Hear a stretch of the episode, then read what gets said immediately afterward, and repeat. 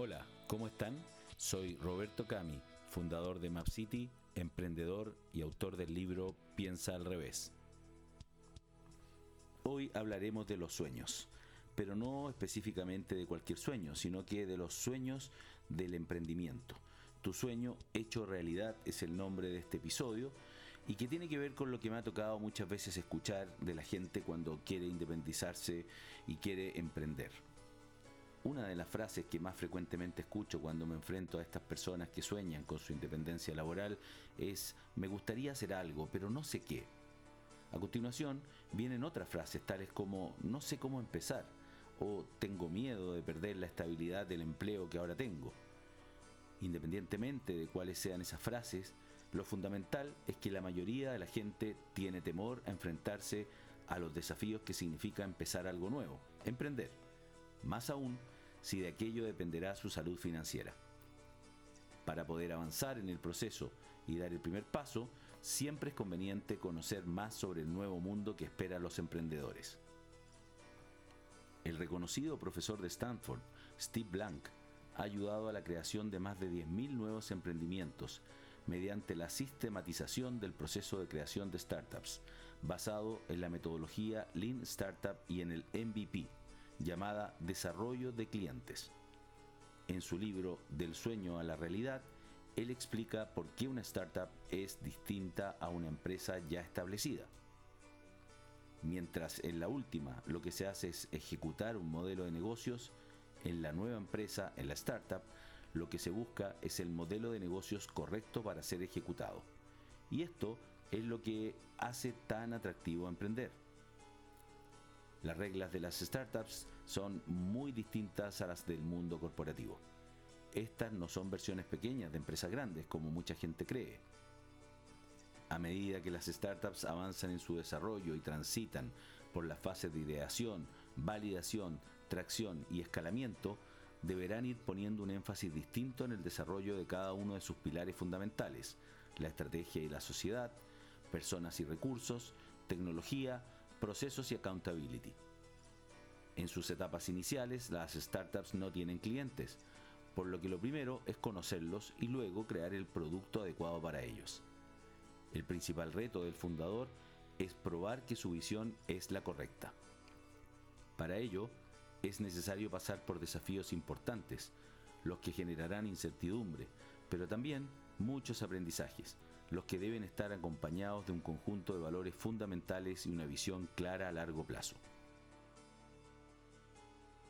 Seguro que te acordarás de Segway, la empresa que revolucionó el mundo cuando lanzó el primer dispositivo de transporte con autobalanceo, y que fue lanzada el año 2001 como la revolución de la movilidad, nos demuestra cómo puedes perder mucho dinero si no conoces a tu mercado. Sus fundadores pensaron que el mercado eran todas las personas que caminan, es decir, un mercado gigante para todo público, pero la realidad fue otra. Diversos problemas golpearon a la compañía, entre los que se cuentan varios accidentes, incluido el fallecimiento de su propietario al caer por un acantilado mientras conducía uno de estos vehículos. Segway se enfocó en un producto para un mercado equivocado, que hasta el día de hoy no encuentra su nicho y dejó de producirse hace ya algún tiempo.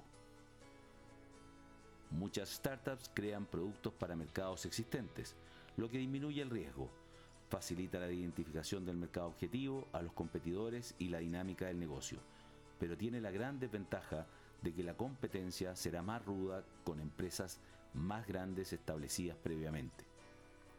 La opción de resegmentar el mercado y adueñarse, por ejemplo, de un nicho, a lo mejor con mejor servicio o aprovechando que éste está mal atendido, puede resultar una buena estrategia. Sin embargo, y en cambio, las startups disruptivas optan por crear mercado, creando productos innovadores sin competencia directa. Este esquema, aunque más riesgoso y más lento, es uno de los de mayor rentabilidad una vez que la compañía comienza a escalar, lo que normalmente no ocurre, eso sí, antes de 5 años. La metodología de desarrollo de clientes creada por Blank tiene cuatro etapas. El descubrimiento de clientes, la validación de clientes, la creación de demanda y la construcción de empresa. es un proceso iterativo que en base al feedback de los clientes permite adaptar rápido los productos. Las dos primeras fases nos darán dos datos claves. Que nuestro negocio es viable y que existen clientes dispuestos a comprar nuestro producto. Ojo, no nos olvidemos que la principal razón de fracaso de startups es poner en el mercado productos o servicios que nadie necesita o por los cuales nadie está dispuesto a pagar. Una cosa es generar valor al mercado y otra, muy distinta, es poder capturarlo. Los primeros clientes de estas empresas innovadoras son los early adopters, estos clientes iniciales, entusiastas y más visionarios, pero que no son tan masivos. Sin embargo, el lanzamiento temprano también ayuda a corregir rápido y adaptarse para lograr la validación lo más rápido posible. Esto se logra con un producto mínimo viable o MVP. Este es el momento en que habrás validado que existe un calce entre tu producto y el problema que supone resolver, lo que se denomina técnicamente Product Market Fit. Sin ellos, no hay razón para seguir avanzando. Blank lo resume diciendo, el objetivo del desarrollo de clientes es convertir hipótesis en hechos. Recién ahora, una vez que has avanzado en estas fases y que pasaste las dos primeras, puedes enfocarte en tu plan de marketing y ventas según el modelo de negocios al que hayas arribado con tu producto. Es altamente probable que, así como el producto ha iterado muchas veces, lo haya hecho también tu modelo de negocios, basado en la nueva evidencia recogida en las primeras etapas del plan. La mayoría de las startups exitosas modificaron muchas veces su propuesta original de modelo antes de alcanzar el éxito. Lo que sucede es que esa parte de la historia, no tan glamorosa, es pocas veces conocida.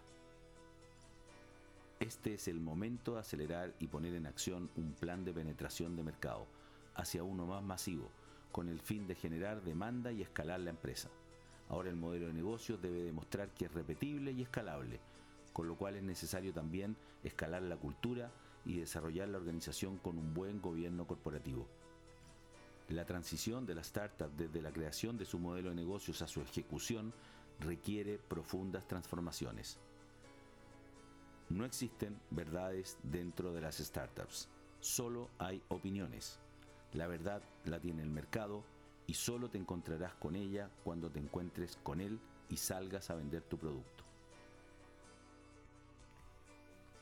Hemos llegado nuevamente al final de este episodio, por lo cual me despido una vez más de ti hasta una próxima oportunidad y espero verte en mi blog personal robertocami.com o piensaalrevés.cl donde encontrarás este y otros temas de gran interés y también te invito si necesitas conversar y aclarar algunos temas de tu modelo de negocio, de tu proyecto, a conversar conmigo y agendar una hora también desde la misma plataforma. Nos vemos hasta la próxima.